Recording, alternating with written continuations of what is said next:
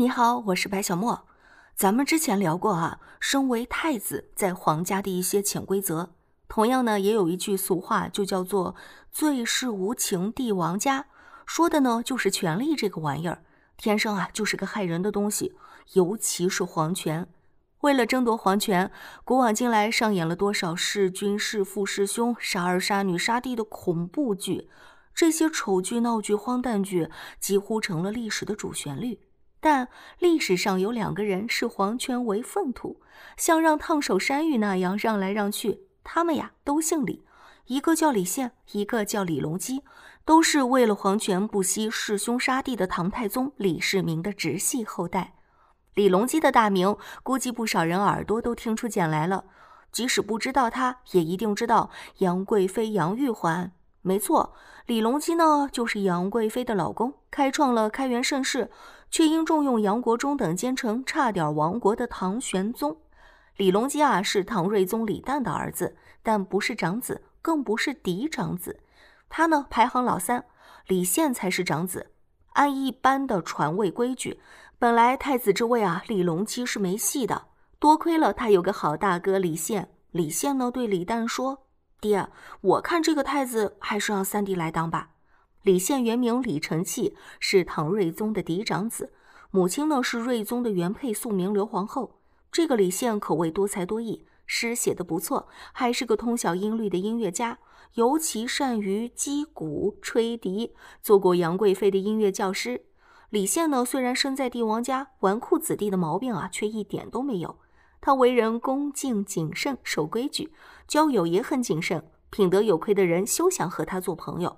他也从来不干预朝政，可以说是少有的君子。所以李隆基很喜欢敬重这个大哥。实际上，李宪早在六岁的时候就被立为太子，可是没多久，他奶奶武则天就废唐建周，自称皇帝，李宪的太子之位自然就没有了。被武则天降为皇孙，和其他五个弟弟一起被赶出朝廷，各自分地做藩王去了。长安四年，武则天病重，张建之等大臣逼武则天退位，复辟李唐王朝成功。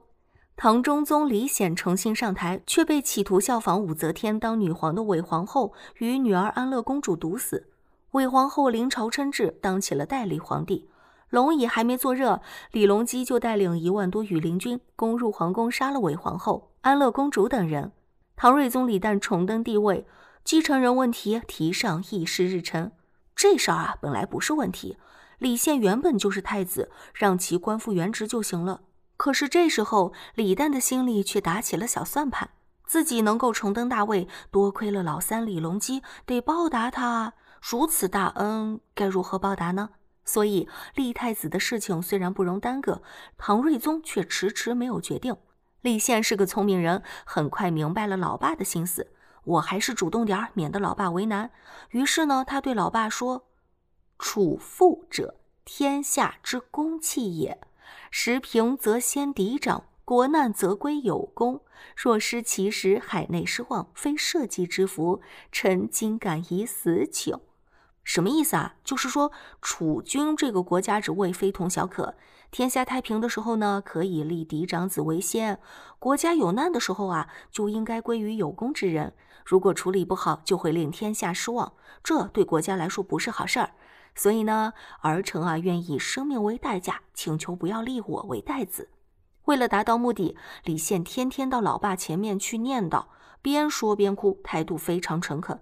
他是真心不想当太子，真心想把太子之位让给立下大功的三弟。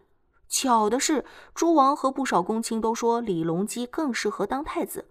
李旦说：“既然如此，那就这么办吧。”李隆基听说之后啊，却上表故让：“我不当这个太子，还是让大哥当吧。太子本来就是他的。”李宪又不让了，说：“三弟有大功，太子该他当。”他当太子对国家有利，将来可以更好的治理国家。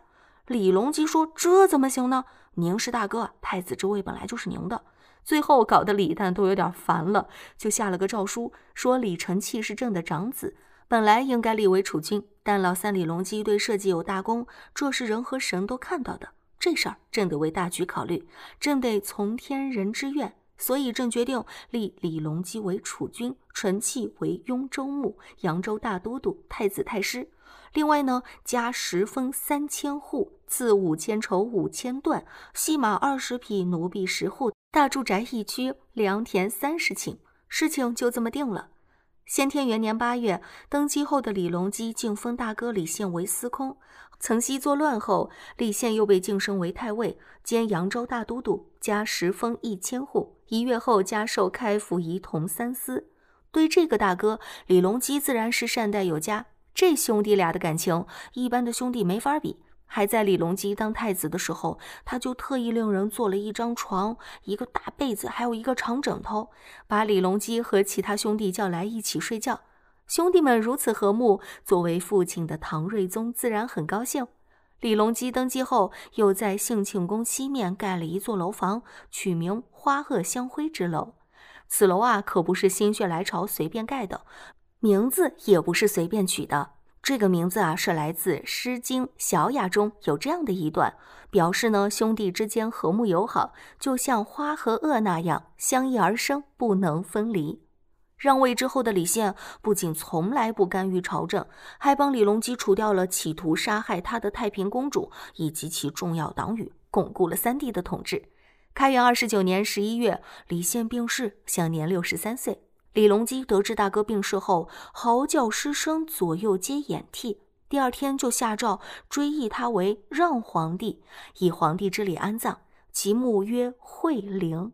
李宪让位的回报是丰厚的，封地、赏赐以及后半辈子的风平浪静和富贵惬意。他死后的恩惠荫及子孙，足以证明他让位的明智。最关键的，他让位的最大功绩是避免了可能的争权夺利以及由此带来的杀戮。正如清人何亮基在《游惠陵诗》中所写：“宫中喋血千秋恨，何如人间坐让皇。”好啦，今天的分享就到这里结束了。如果穿越回古代，做李隆基或者李宪还是不错的。我们下期节目再见。